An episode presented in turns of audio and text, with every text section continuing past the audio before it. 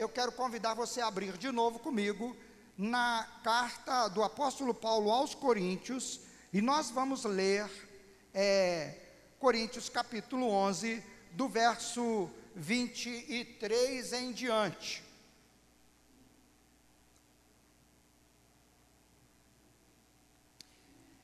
Enquanto você encontra, você que já encontrou, primeira carta aos Coríntios, primeira carta de Paulo aos Coríntios, capítulo 11, do verso 23 até o finalzinho do capítulo.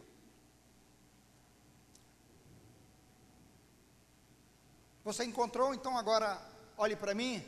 Antes mesmo de ler, eu quero convidar você a pensar em umas coisas. Primeira delas é que, como você já ouviu falando aqui, você também já observou, esse é o primeiro culto de 2021. Primeiro culto, modo de dizer, primeiro domingo. Nós já tivemos o um encontro pela manhã. E sempre aos primeiros domingos nós celebramos a ceia do Senhor.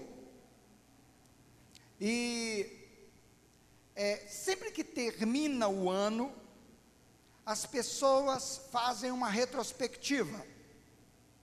Olha para o que foi o ano de 2000, no caso, o ano de 2020, e projeta o futuro. Olha para o que vem pela frente, 2021. E nessa olhada, tanto para o passado quanto para é, o planejamento do futuro, você vê coisas que você fez e que você não gostaria de fazer de novo, coisas que aconteceram que você não queria que acontecesse, você espera não acontecer nesse ano, e se porventura vier a acontecer, eu quero estar mais preparado, portanto, eu vou fazer isso, eu vou fazer aquilo, e nós fazemos planos. A Bíblia diz assim: o coração do homem faz planos, mas a resposta certa vem de Deus. O que a Bíblia está dizendo? Que nós não devemos fazer planos? Não. A Bíblia nos ensina a fazer planos. Deus nos ensina tanto com o seu exemplo, quanto nos orienta. Ele diz assim: ninguém constrói uma torre sem antes assentar-se e calcular o custo. Jesus disse isso. Ninguém que vai para a guerra, ele não faz os cálculos e planeja como vai ser. Se ele vai para enfrentar uma batalha, ele precisa se planejar. Irmãos, Deus é, estabeleceu um plano. E o plano de Deus é perfeito. Quando a Bíblia diz que o coração do homem faz planos, mas a resposta vem de certa, vem de Deus, significa que o homem faz muitos planos errados, tem muitos projetos ruins, e muitas vezes faz projetos bons, porém não consegue colocá-los em prática. Quem aqui, e aqui com certeza deve ter alguns que já planejou, olha, esse ano de 2020 eu vou fazer dieta. Né? Aí tem gente que ri, né? Tem outro que diz assim: esse ano de 2020 eu vou malhar, eu vou fazer exercício. O outro diz assim: eu vou correr na praia, ou vou correr na beirada do Paraibuna, né? Que a praia do Juiz Forano é aqui na beira do rio Paraibuna, brincadeira à parte, mas é o lugar onde o pessoal faz as caminhadas e as corridas. E são planos bons, porém muitas vezes não consegue colocá-los em prática, porque falta motivadores, falta elementos que o ajudem a manter é, e a realizar as pequenas coisas disciplinadamente, de forma que ele consiga executar o plano e chegar no final do ano e dizer: venci. Ontem eu estava ouvindo uma especialista falando e disse que o, ela disse que o brasileiro ele falha muito nos seus planos porque ele só faz planos a curto prazo. Nós somos imediatistas, queremos as coisas para agora. Queremos é, ganhar o salário de um médico, mas não queremos nos dedicar desde a infância estudando até entrar na faculdade, fazer medicina e então chegar lá. Queremos ser um mega empresário, porém não temos o cuidado quando começamos um pequeno negócio, não temos o cuidado de dar os passos certos para poder chegar lá ah, e ter sucesso na carreira. Queremos obter o sucesso, mas queremos que o sucesso seja imediato. Não planejamos anos à frente. Meu irmão, a Bíblia nos ensina a olhar é, para a frente, não apenas para semanas ou meses ou um ano à frente. A Bíblia também nos ensina a não olhar apenas para dois, três anos passados ou apenas para o ano passado. A Bíblia nos ensina a olhar e aprendermos com Deus. No plano eterno de Deus no passado, na eternidade passada e no plano na eternidade futura. Ou seja, a Bíblia nos ensina a enxergar longe. Por quê? Porque Deus quer que nós sejamos pessoas que vivam o dia de hoje com segurança. E o texto que nós vamos ler, Paulo está ensinando a igreja de Corinto. Ele começa no capítulo 1 orientando os coríntios que eles estavam seguindo um caminho contrário do que ele ensinou. E ele vem capítulo 2, 3, 4, 5, e quando chega aqui no 11, ele vai orientar, ele já no do verso 1 em diante, ele começa a orientar sobre a celebração da ceia do Senhor.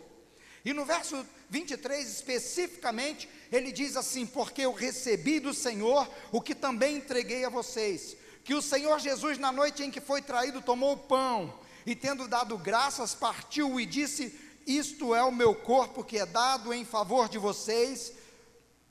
Façam isso em memória de mim. Você pode repetir comigo? Façam, vamos dizer juntos? Façam isso em memória de mim. Da mesma forma, depois tomou da ceia, depois da mesma forma, depois da ceia, tomou o cálice e disse: Este cálice é a nova aliança no meu sangue. E agora eu quero convidar você a dizer junto comigo: façam isto sempre que o beberem em memória de mim. Porque sempre que comerem deste pão e beberem deste cálice, vocês anunciam a morte do Senhor até que ele venha. Portanto, todo aquele que comer o pão ou beber o cálice do Senhor indignamente será culpado de pecar contra o corpo e o sangue do Senhor. Examine-se cada um a si mesmo, e então coma do pão e beba do cálice, pois quem come e bebe sem discernir o corpo do Senhor, come e bebe para a sua própria condenação. Por isso, há entre vós muitos fracos e doentes, e vários já dormiram. Mas se nós tivéssemos cuidado em examinar a nós mesmos, não receberíamos juízo.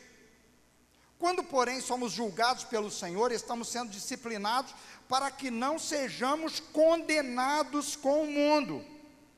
Portanto, meus irmãos, quando vocês se reunirem para comer, esperem uns pelos outros.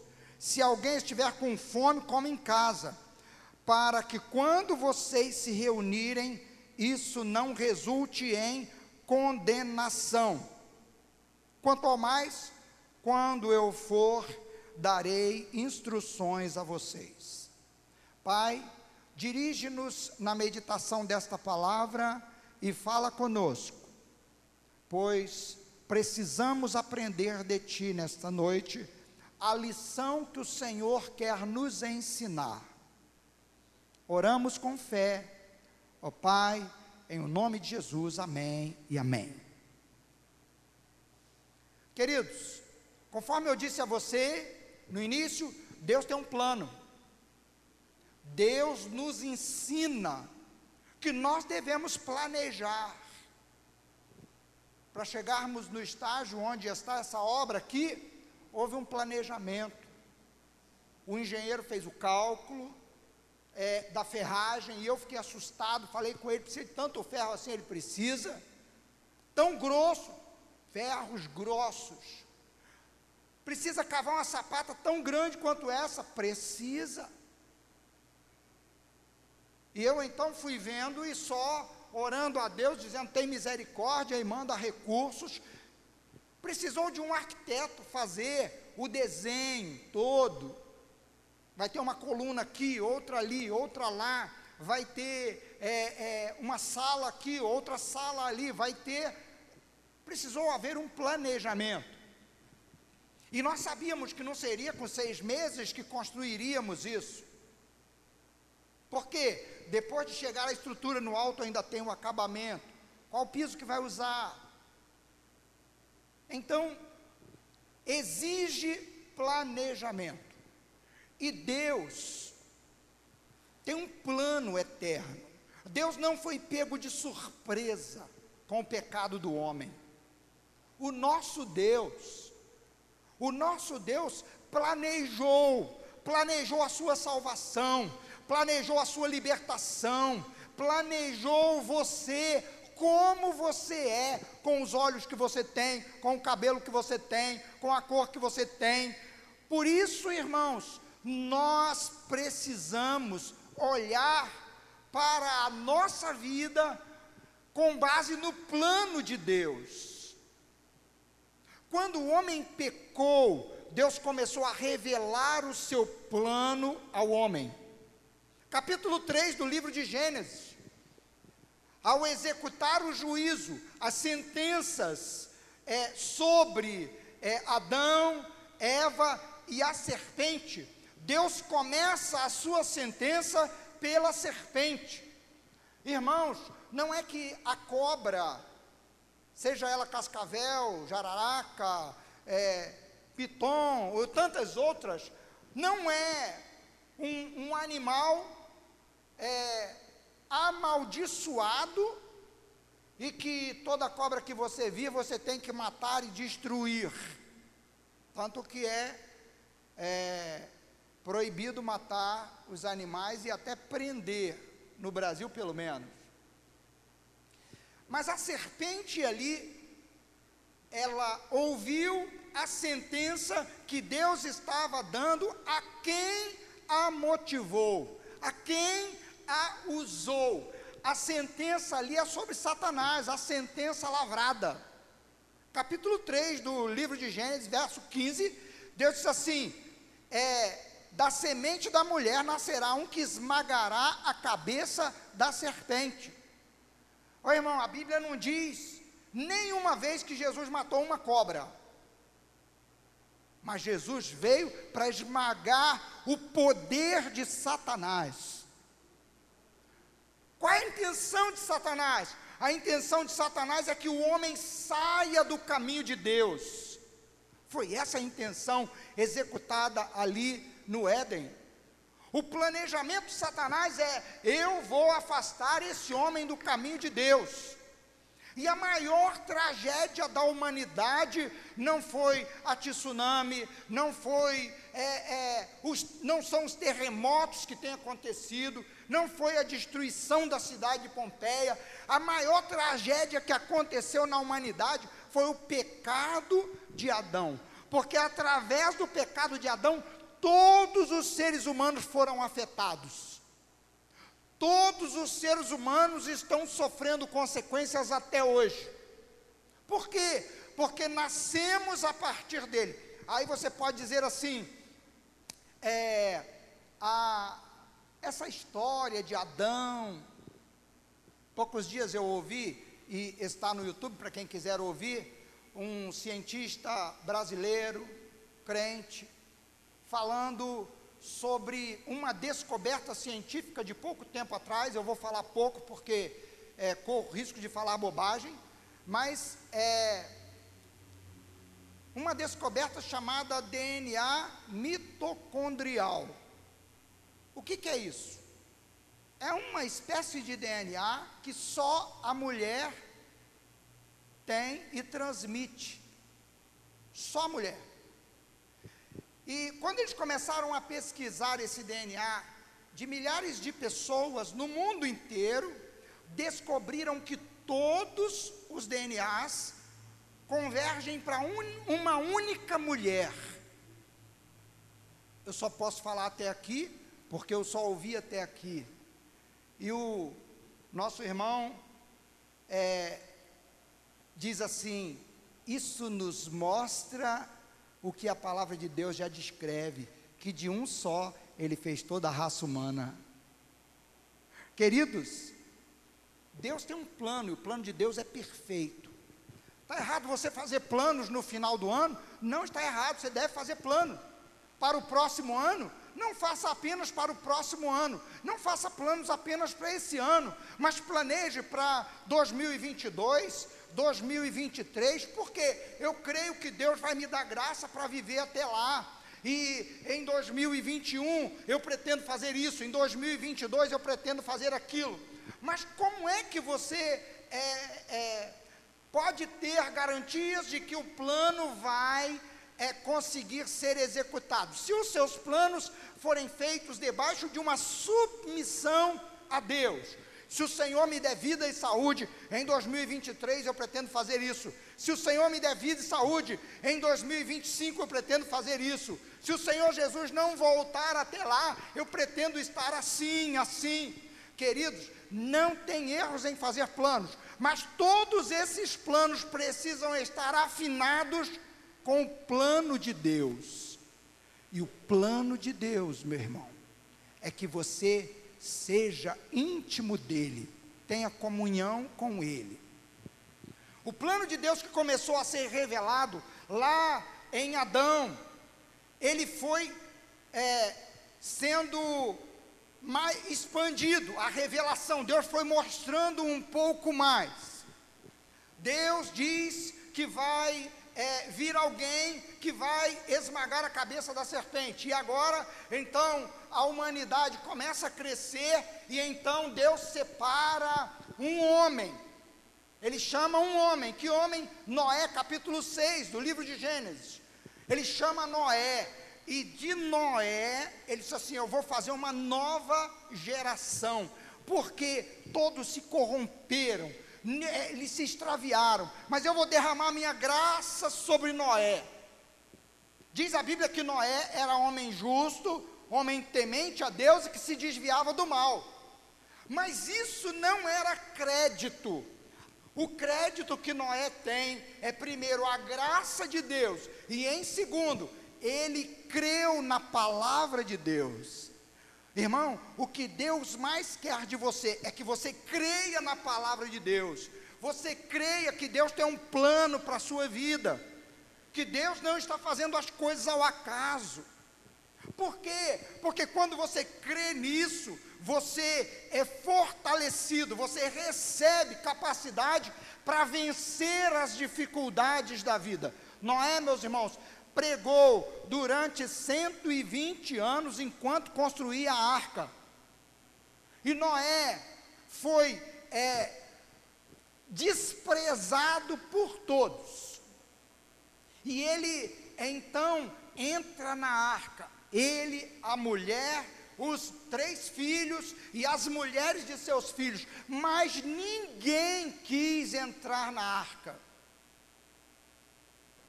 e o plano de Deus é executado.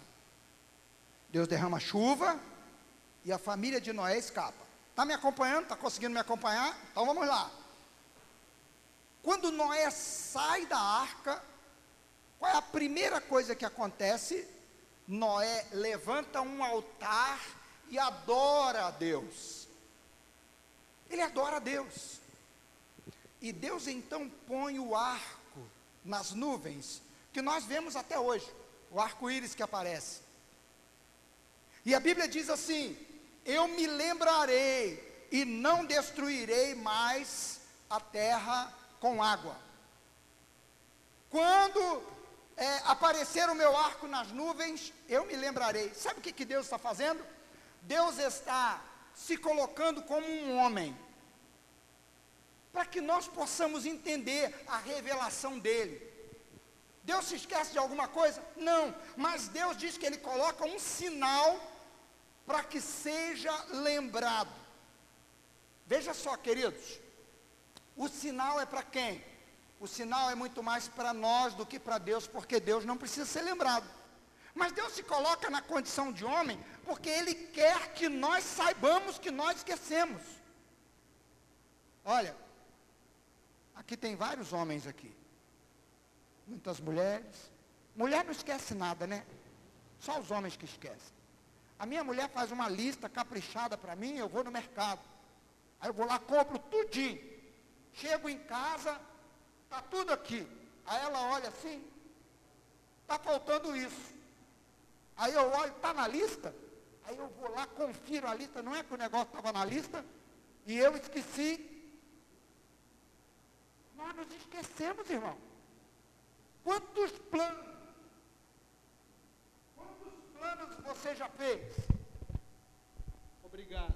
Deus abençoe.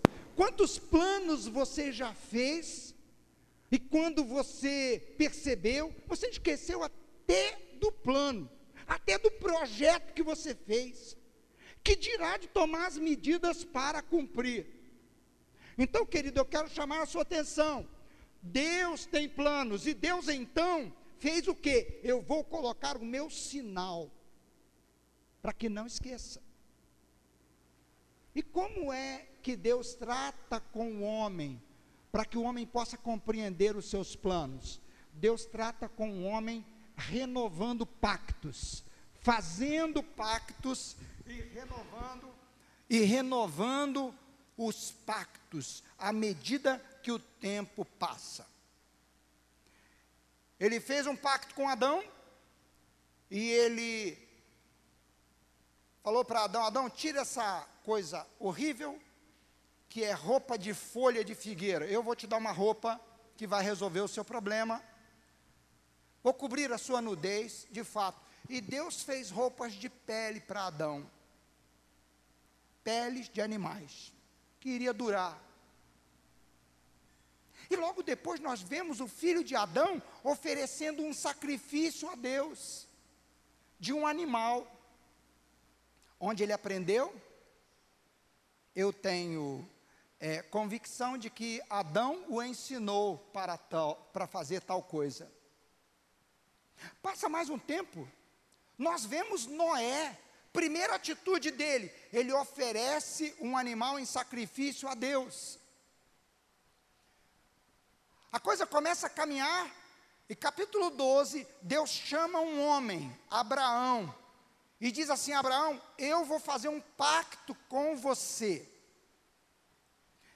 eu vou lhe dar um filho.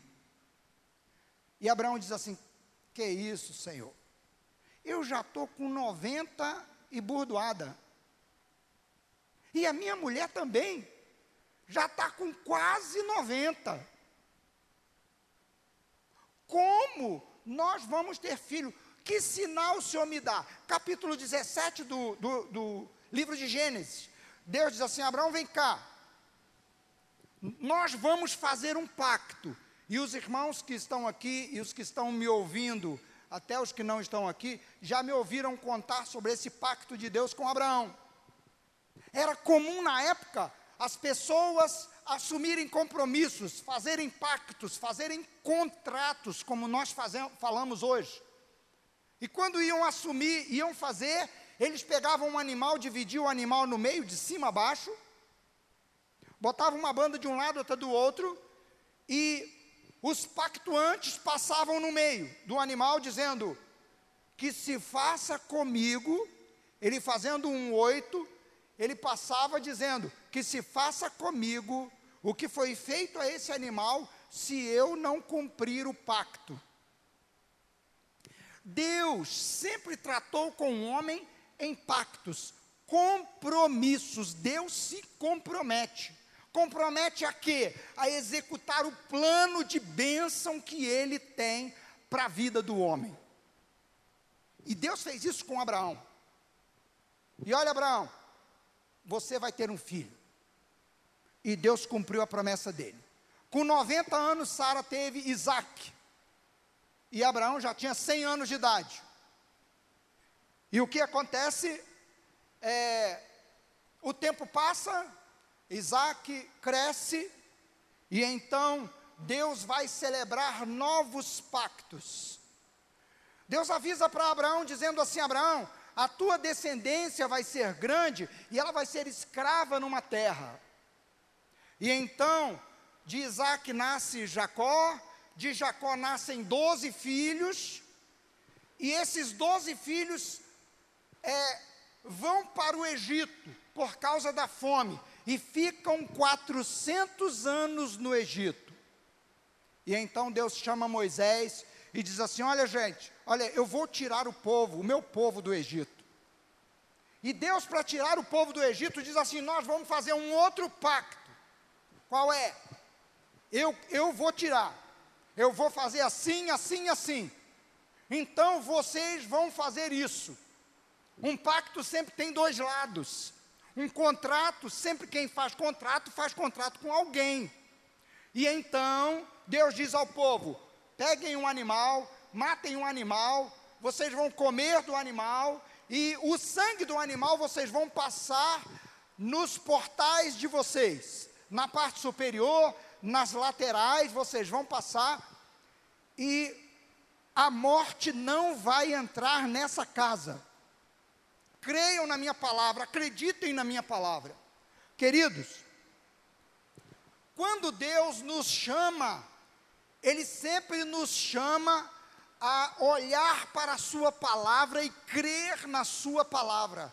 E Ele cumpriu a palavra dele. Naquela noite, o povo de Israel, de escravo, saiu milionário do Egito. Saiu do Egito com muitas riquezas, diz a Bíblia.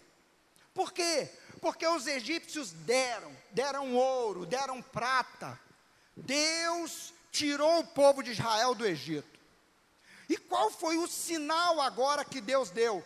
O sinal agora não foi o que aconteceu lá no capítulo 17 de Gênesis, quando Deus, fazendo um pacto com Abraão, passou numa tocha, como uma tocha naqueles pedaços, passou no meio ali, assumindo um pacto com Abraão. Agora, o sinal dado era o sangue que foi passado nas beiradas, nos portais das casas. E Deus cumpriu a sua promessa. A morte entrou em todas as casas, mas não entrou na casa daquele que creu. Meu irmão, quando eu e você acreditamos em algo, nós agimos. Porque você é, acredita você faz. Tem muita gente que diz que crê, mas na hora de agir, ele não age de acordo com o que diz. Eu estou falando com você que Deus tem plano. Eu estou falando para você que Deus revela o seu plano, vai mostrando o seu plano ao homem à medida que o tempo vai passando, através dos pactos que ele celebra, das alianças que ele celebra. E nessas alianças ele deixa sinais. Ele deixou o sinal lá no início com Adão e com Abel. Depois ele deixa um sinal claro com Noé. Depois ele dá um sinal claro para Abraão. E depois ele deixa um outro sinal claro para o povo de Israel no deserto. Quando Deus tira o povo do deserto, ele não só opera milagres grandiosos, mas ele revela um pouco mais do plano dele. Vocês serão um reino de sacerdotes. Vocês vão anunciar ao mundo que eu sou. Deus estava dando ao povo de Israel a oportunidade de crer nele e dizer para o mundo: há um único Deus. Mas o povo de Israel, irmão, fracassou muitas vezes, adorou outros deuses. O povo de Israel falhou no plano. Mas Deus mostra que Ele vai fazer a revelação máxima do seu plano. E Ele deixa sinais claros em todos os acontecimentos antes de Cristo. Os profetas anunciam, em Belém da Judéia vai nascer uma criança. O profeta Isaías diz: Um menino nos nasceu, um filho se nos deu, e o seu nome é maravilhoso, conselheiro, Deus forte, Pai da eternidade, príncipe da paz. Vai anunciando a vinda do Senhor Jesus, que é a revelação máxima do plano de Deus. Qual é o plano de Deus, irmão? Resgatar o homem libertar o homem do domínio de Satanás. Aquele plano que começou a ser revelado lá no Gênesis, dizendo assim: nascerá um que esmagará a cabeça da serpente. Ou seja, ele estava dizendo: vai nascer um que vai quebrar o domínio da morte, o domínio que Satanás exerce sobre os homens. Vai ter um que vai é, quebrar esse poder para sempre. E esse um é anunciado em todos os outros pactos, até chegar o pacto que Jesus realiza. Jesus nasce e no último dia de vida de Jesus, ele já tinha comido a Páscoa muitas vezes, então, ele se reúne com os seus discípulos, e isso está narrado é, no Evangelho de Marcos, capítulo 14, está narrado também no Evangelho de Mateus, é, no capítulo 26, e no Evangelho de Lucas também. Os três evangelhos narram claramente Jesus dizendo: Isto é o meu corpo que é dado é, por vocês. Isto é o meu sangue que é derramado por vocês. Deus estava revelando o ápice, o máximo do seu plano ao homem. Por quê? Porque toda a história aponta para a cruz de Cristo. Toda a história aponta para a cruz de Cristo, para o sacrifício de Cristo. O que é que Jesus diz que os discípulos deveriam se lembrar? Não dos seus milagres, cura de cego, cura de aleijado, é, é, Jesus andar sobre as águas. Ele não diz, vocês vão se relembrar, vão lembrar disso sempre. Não. Ele diz assim: vocês vão lembrar da minha morte até que eu volte. Sabe o que é isso, irmão? É lembrar do cumprimento do plano eterno de Deus. Lá no livro de Apocalipse, João diz assim: Eu vi um cordeiro que foi morto. A expressão de João é um cordeiro que acabou de morrer. Deus, meu irmão, vive fora do tempo, ele vive no eterno agora. E Deus, quando olha para nós celebrando a ceia do Senhor hoje, Ele quer que o nosso coração esteja voltado para o que Jesus fez na cruz. O que, que Jesus fez na cruz, irmão? Ele pagou a minha dívida, Ele pagou a sua dívida. O plano de Deus era quebrar o poderio de Satanás sobre nós, através da nossa fé na Sua palavra. E Jesus então revela, dizendo assim: Olha, eu vou morrer. Isso aqui fala do meu corpo, que é dado por vocês, no lugar de vocês. Isso aqui é o meu sangue, é o cálice do novo pacto Consegue entender o que eu estou dizendo, irmão? Jesus fez, Deus fez vários pactos com o povo de Israel no passado. E o povo sempre foi quebrando as alianças, quebrando o pacto. Esse pacto agora, Jesus disse assim: essa é a aliança no meu sangue. O que, que vocês vão ter que fazer? Vocês que reviver. O irmão, a celebração da ceia é um anúncio dramático. É, nós estamos comendo pão, mas nós estamos nos lembrando de algo e Deus quer que nós nos lembremos como se estivesse acontecendo agora. Deus quer que nós olhemos para a cruz de Cristo. Jesus pagou a dívida, o pecado que você cometeu ontem, que você cometeu no passado. E aquele que porventura por causa de estar no mundo, por causa é, é, de enfrentar as dificuldades da vida, Porventura, você pode vir a tropeçar, você pode vir a falhar. Jesus pagou na cruz por todos os pecados daquele que crê. Jesus morreu para resgatar todo aquele que crê. O próprio Jesus diz isso em João capítulo 3, verso 16. Ele diz que Deus enviou o seu Filho ao mundo para que todo aquele que nele crê não pereça, mas tenha vida eterna. Sabe o que, Deus quer de nós, irmão? Que nós entendamos que a ceia do Senhor não é comer um pãozinho na igreja e beber um cálicezinho. Nós entendamos que esse é um memorial. É só para lembrar de algo que aconteceu lá dois mil anos atrás? Não, Ele quer que nós vivenciemos hoje. Isso transcende a nossa capacidade. Eu tenho lido teólogos é, altamente preparados que dizem assim: é, cada vez que eu celebro a ceia do Senhor, ultrapassa a minha capacidade de compreensão. Porque este pão não se transforma em sangue. Durante muito tempo, a igreja, alguns líderes ensinaram que é uma doutrina chamada de transubstanciação. A igreja católica ensina isso até hoje. Que o pão, no momento, se transforma em carne e que o cálice se transforma no sangue de Cristo. Transubstanciação, a transmutação, transformação, há uma mudança. Não é isso que a Bíblia diz?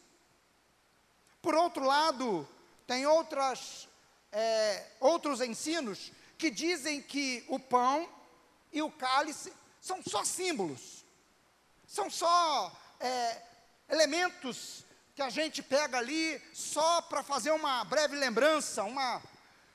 Jesus não quis que nós celebrássemos friamente a ceia do Senhor. Comer o pão e beber do cálice indignamente é comer sem é, valorizar o sacrifício de Cristo na cruz. Irmão, eu já preguei aqui na igreja algumas vezes e citei uma frase de um pastor que é fato e a Bíblia mostra isso. Apenas um fio nos separa do fogo do inferno é o fio da graça de Deus que nos sustenta, que vai nos dando oportunidade de crer. Quando nós cremos, irmão, a graça de Deus sai de um fio apenas que nos sustenta pendurado ali para a mão do próprio Deus que nos segura. Ele diz: Eu escrevi você nas palmas das minhas mãos, eu te cerco por trás e por diante. O que o apóstolo Paulo está dizendo aos Coríntios é: vocês não podem celebrar a ceia de qualquer maneira. A ceia era chamada, era precedida na época é, de, de, Paulo, em que Paulo escreveu aos Coríntios, é, chamada por uma, uma comunhão, um relacionamento, um, um encontro chamado de festa do amor. Festa do amor. Ou seja, eles se encontravam e levavam mantimentos, alimentos preparados e comiam com fartura. Disse que muitos dos pobres na época, é, essa era a refeição abundante que eles tinham na semana. Era assim, levavam. E a igreja de Corinto distorceu tudo. Os mais ricos levavam comiam, enchiam a barriga e formaram grupinhos, e eles comiam separado, e o outro, o pobre, chegava e não tinha oportunidade de participar dessa refeição. E Paulo escreveu dizendo: Não é a ceia do Senhor que vocês estão comendo, cada um come a sua própria ceia. Paulo diz assim: o plano de Deus é que nós sejamos um corpo, nós somos um só pão, ele diz nesse texto. Queridos, Paulo é, diz que ele recebeu do Senhor o que ele também entregou. Qual é? Que nós temos que olhar para o passado, olhar para as alianças que Deus fez, olhar para a chamada que Deus faz é, para a nossa vida, nos tira da escravidão do pecado e nos traz para a luz. Olhe para o passado, olhe para o que Jesus Cristo fez. Lá, a ceia do Senhor é para isso, é para eu olhar olhar Jesus morrendo na cruz, sendo chicoteado por mim por você. Quem tinha que receber aquelas chicotadas era eu. A ceia do Senhor envolve raciocínio, envolve ação e envolve emoção também. Eu não posso comer o pão e o cálice do Senhor de forma fria, de forma é, é, a não valorizar esse sinal que Deus nos deu. Quando nós olhamos para o passado, nós vemos que Deus, que foi revelando o seu plano, ele enxergava a nós. Tanto que no capítulo 17 de João, Jesus ora dizendo: Pai, eu não oro só por esses, eu oro por aqueles que virão a crer. Deus quer que nós olhemos para o passado, olhemos para o passado e vejamos que Ele vem cumprindo o plano dele passo a passo, apesar da infidelidade do homem, apesar das falhas do homem. Mas esse, a ceia do Senhor, ela também nos chama a olhar para o plano de Deus no que diz respeito ao futuro. Se Jesus pagou na cruz do Calvário a nossa libertação, pagou a nossa dívida, se Ele cumpriu todos os pactos do passado, e ele cumpriu a promessa máxima dele, que é enviar o seu filho, enviar o Messias, enviar o libertador. E Jesus veio e pagou a dívida que nós tínhamos. Nós podemos olhar para o futuro e saber que Deus vai cumprir as promessas que ele fez com relação ao futuro. Essa ceia, irmão, que celebramos, é apenas uma pequena coisa em relação à grande festa que Jesus prometeu para nós. Tem coisas mais que Deus vai revelar para nós, mas nenhuma delas, das revelações futuras, estão desconectada da maior revelação que ele já fez, que foi a entrega do seu filho na cruz do Calvário. Toda a história aponta para isso. Todos os eventos mostram que o homem, sem a graça de Deus, está condenado. O texto nos chama a olhar para o futuro. Jesus disse assim: Vocês anunciam a morte, a minha morte, até que eu volte. Na morte de Jesus você tem libertação. Na morte de Jesus você tem força para vencer o diabo. Na morte de Jesus na cruz, você é purificado e pode se apresentar diante de Deus dizendo: Pai, eu estou aqui, eu fui lavado pelo sangue, eu posso entrar na intimidade, eu posso ter intimidade contigo, porque toda a minha dívida foi paga, toda a minha culpa já está é, limpa. Eu posso. Quando você olha para o passado, você vê que Deus cumpriu a sua promessa. Você pode olhar para o futuro e dizer: Senhor, eu sei que eu vou morar contigo na glória. Eu sei. Eu sei que eu vou celebrar, vou participar dessa festa. Irmão, tem um banquete preparado para nós, tem uma festa maravilhosa preparada para nós no futuro. Se foram maravilhosas as coisas que Jesus fez no, no, lá no tempo em que ele esteve com os discípulos, se foram maravilhosas as coisas que Deus fez pelo povo de Israel, manifestando o seu plano, o que não será o que ele tem para fazer através da nossa vida, em nós e na vida de outras pessoas pelas quais nós intercedemos e as quais nós falamos que Jesus ama. A palavra de Deus diz que nem olhos viram, nem ouvidos ouviram que Deus tem preparado para aqueles que o amam.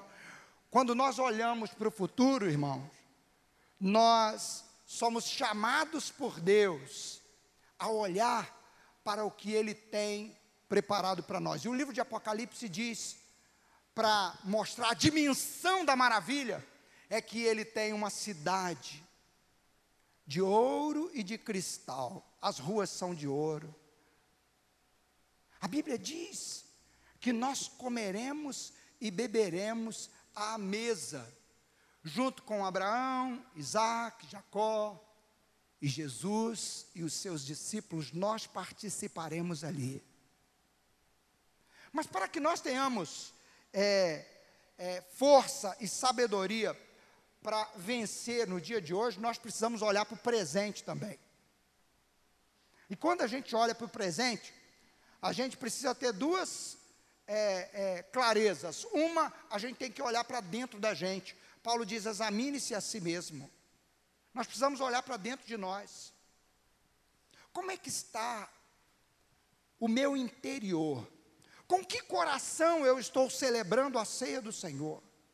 Eu estou valorizando, eu estou honrando é, é, o nome do Senhor Jesus. Eu estou é, é, fazendo o que o Senhor me chamou a fazer. E quando a gente olha para dentro de nós, nós vemos que a nossa tendência sempre é para o pecado, sempre é para o mal, e nós vemos a nossa indignidade. E nós então podemos nos revestir da dignidade de Cristo para podermos participar da mesa do Senhor. É Jesus quem nos justifica. Paulo escrevendo na sua carta, ele diz: justificados pela fé. Quem nos condenará é Deus quem nos justifica. E onde Ele nos justifica? No que Jesus fez por nós na cruz.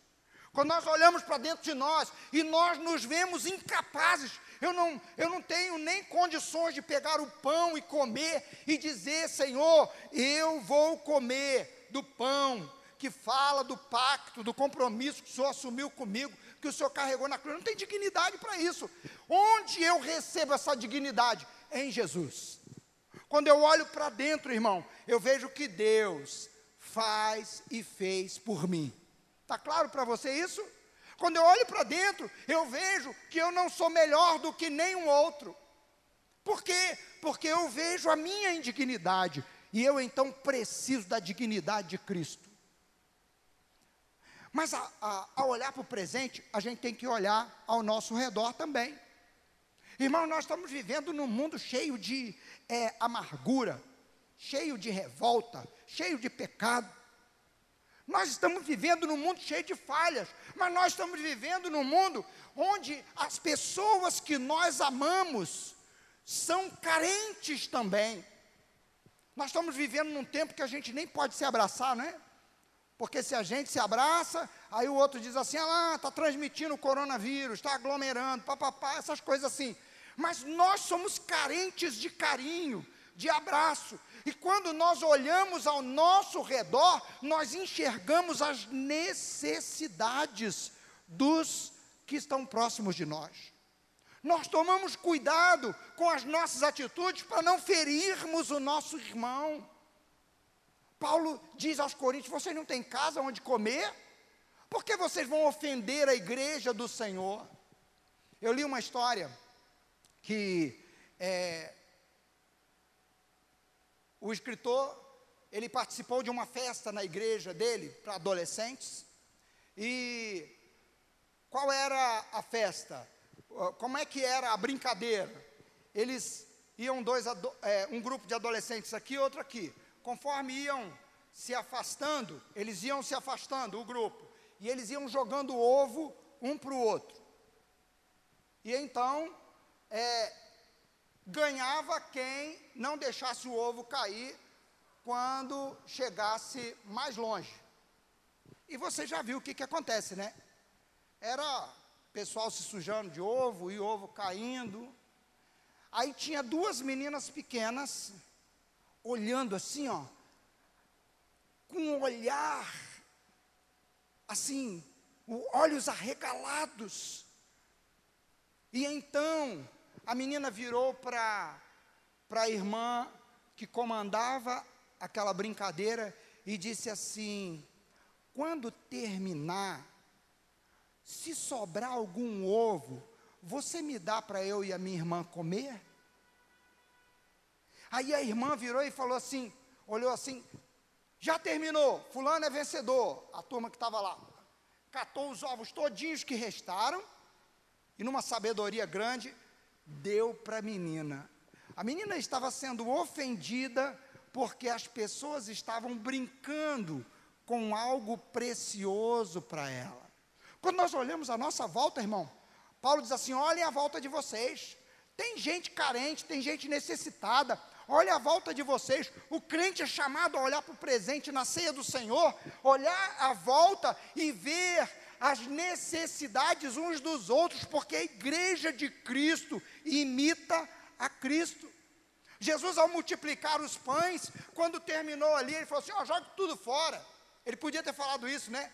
Precisar, eu multiplico de novo. Ele disse: não, ajuntem os pedaços. Juntaram os doze cestos de pedaço. Irmãos, Deus quer que nós olhemos para o passado e vejamos o cuidado de Deus.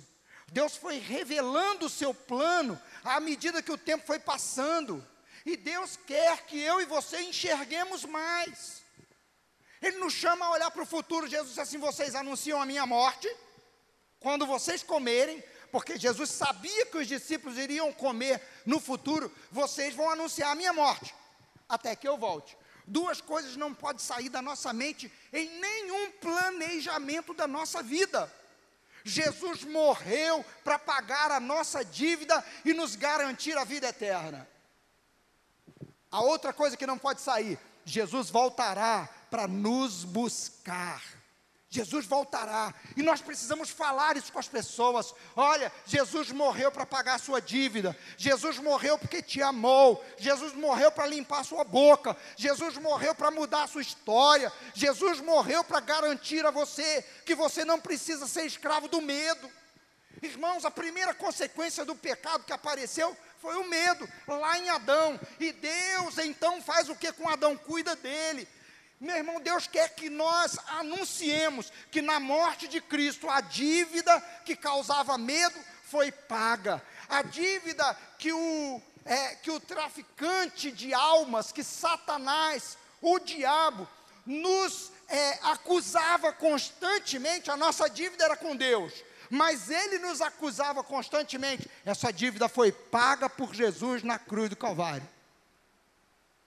Quando nós olhamos para isso, e planejamos a nossa vida pensando: Senhor, eu jamais quero me afastar do sacrifício, da, do, da, do, do sacrifício que tu fizeste por mim. O Senhor me salvou. Irmão, a coisa mais importante que acontece na sua vida não é você casar, não é você ter filhos, não é você é, conseguir uma boa posição social. A coisa mais importante que acontece na sua vida, irmão, é você ter a Jesus Cristo como seu Salvador.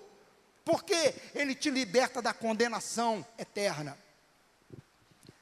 A segunda coisa que você não pode deixar de olhar é para o fato de que Jesus voltará para nos buscar. É isso que nós estamos anunciando. Ele vai voltar.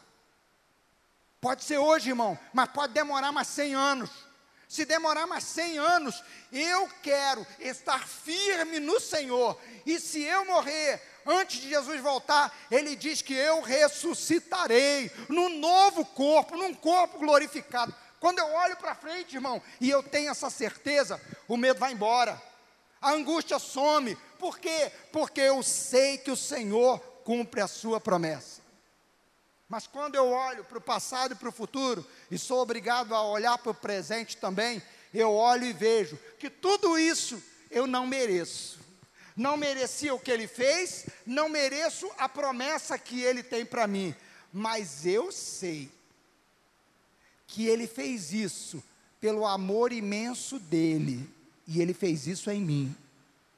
Aí eu olho para o meu irmão que está próximo de mim, e eu quero ser usado por Deus para abençoar a vida do meu irmão. É isso que Paulo está dizendo. Quando eu olho e vejo, eu digo, Deus, me ajuda, porque eu quero ser bênção, eu quero ser bênção no meu trabalho. Eu estava ouvindo um judeu dizendo, judeu brasileiro, dizendo assim: sabe o que, que uma, uma coisa que o judeu tem com ele é que ele não faz nada de qualquer maneira. Ele é ensinado a fazer o melhor. Se ele vai varrer, ele varre, ele, ele aprende a varrer o melhor possível. E ele está sempre disposto a aprender mais. Se ele vai lavar, ele lava fazendo o melhor possível. Irmão, nós somos povo que estão aprendendo com o perfeito Jesus Cristo. E nós, a Bíblia diz, seremos semelhantes a Ele. Sabe por quê, queridos? Nós não vamos ver um pedaço do plano, nós o veremos como Ele é. E sabe o que é mais maravilhoso, querido? É que esse Jesus disse assim: Eu estarei presente. Quando ele fala que vocês vão celebrar em memória de mim, ele está falando da presença real e espiritual do Senhor Jesus na celebração da ceia. Se há um momento especial, carregado de expectativa, é o momento da celebração da ceia do Senhor. Esse momento é um momento que nós precisamos colocar a nossa alma, colocar o nosso coração. Quando você come do pão, quando você bebe do cálice, você precisa se lembrar que o Deus que prometeu e cumpriu no passado, continua cumprindo hoje. O Deus que prometeu vai realizar o que ele prometeu e ele vai voltar para nos buscar. Com essa consciência, nós conseguimos viver muito melhor do que vivíamos, irmãos muito melhor do que qualquer outra, outra pessoa.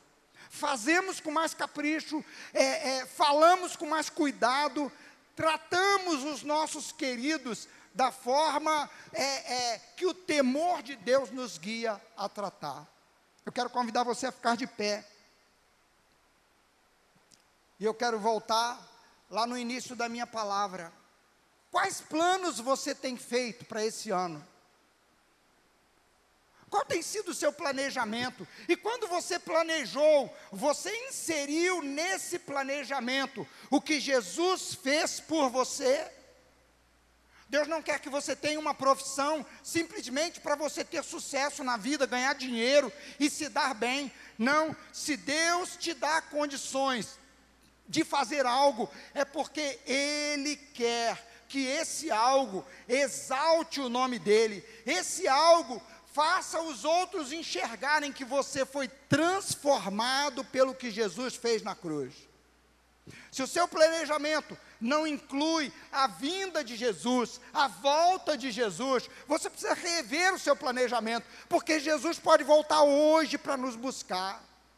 E importa que ele nos encontre como gente que está de olho no seu plano, dizendo: Deus, tudo que eu fizer, eu quero fazer para a tua glória. Eu quero olhar para dentro de mim e ao enxergar falhas, eu quero enxergar também o teu perdão. Eu posso celebrar da ceia do Senhor, irmão, porque Jesus não disse assim, é, o apóstolo Paulo ensinando, não registrou lá dizendo assim: olha, examine-se e veja se tem alguma coisa de errado e deixe de comer. Não, examine-se e coma, porque quem tem uma aliança com Deus, quando ele vê alguma coisa errada, ele diz: Senhor, a partir de hoje eu não quero mais isso na minha vida. Quando ele olha para dentro e ele vê algum pecado, ele vê o sacrifício de Cristo e diz assim: Eu sei que o Senhor já pagou a dívida e eu recebo perdão. Ele não vive debaixo da culpa, ele vive debaixo da graça de Deus.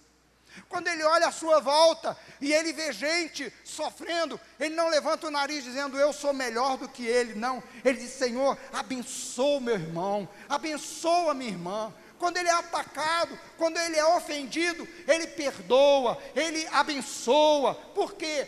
Porque quem está trabalhando nele é o Senhor Jesus Cristo, gerando nele fé, gerando nele confiança para viver o dia de hoje. Eu quero convidar você a fechar os seus olhos agora e eu quero orar por você. Deus, o Senhor conhece o coração. O Senhor conhece o coração dessa tua filha e desse teu filho. Que hoje vai participar da tua mesa. O Senhor conhece, Senhor, os planos que esse teu filho fez. O Senhor conhece, ó Deus, os desejos que ele coração e que precisa fazer muita coisa para que esses desejos se concretizem. Mas talvez ele esteja fazendo todo esse planejamento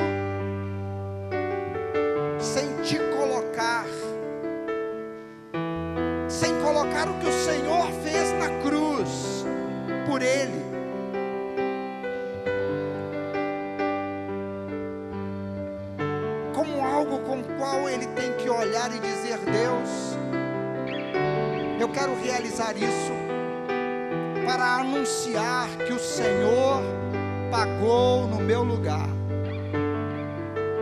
Talvez o planejamento dele, ó Deus, ou dela, não esteja incluindo a tua volta. E o Senhor nos chama a olhar e a dizer: Pai, eu quero que o Senhor me use para anunciar que o Senhor voltará para me buscar. Pai, em nome de Jesus, o Senhor sabe como falar ao coração de cada um.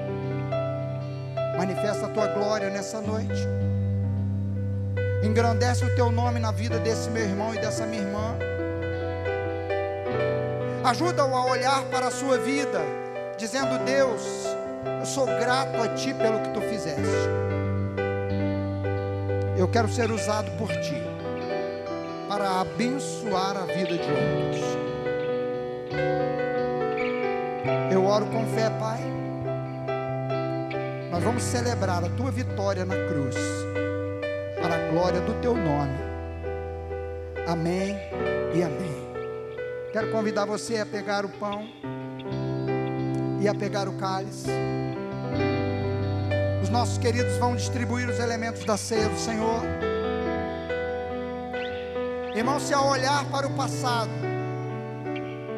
você se lembrar de coisas das quais você se envergonha no passado, agradeça porque o Senhor já perdoou você. O Senhor já pagou por essas coisas. E o Senhor não está olhando para você com vara na mão para te punir. O Senhor está olhando para você como alguém que Ele ama profundamente. E que se você se arrepende genuinamente, o Senhor te perdoa, e o Senhor te traz para a mesa para comer com Ele. Se você olha para dentro de você e você não se acha digno de participar, receba a dignidade do Senhor Jesus participe da mesa do Senhor. Coma do pão e beba do cálice. Os irmãos estão distribuindo os elementos, eu quero convidar você a pegar. E juntos nós vamos celebrar, juntos nós vamos comer e beber. Pense nisso. O Senhor vai voltar para nos buscar, querido. E enquanto Ele não volta, nós vamos comendo do pão, tendo comunhão uns com os outros. Nós vamos dizendo que Jesus é o nosso Senhor. Nós vamos dizendo que Ele está presente aqui. A palavra dele diz: Vocês anunciam a minha morte através desse memorial.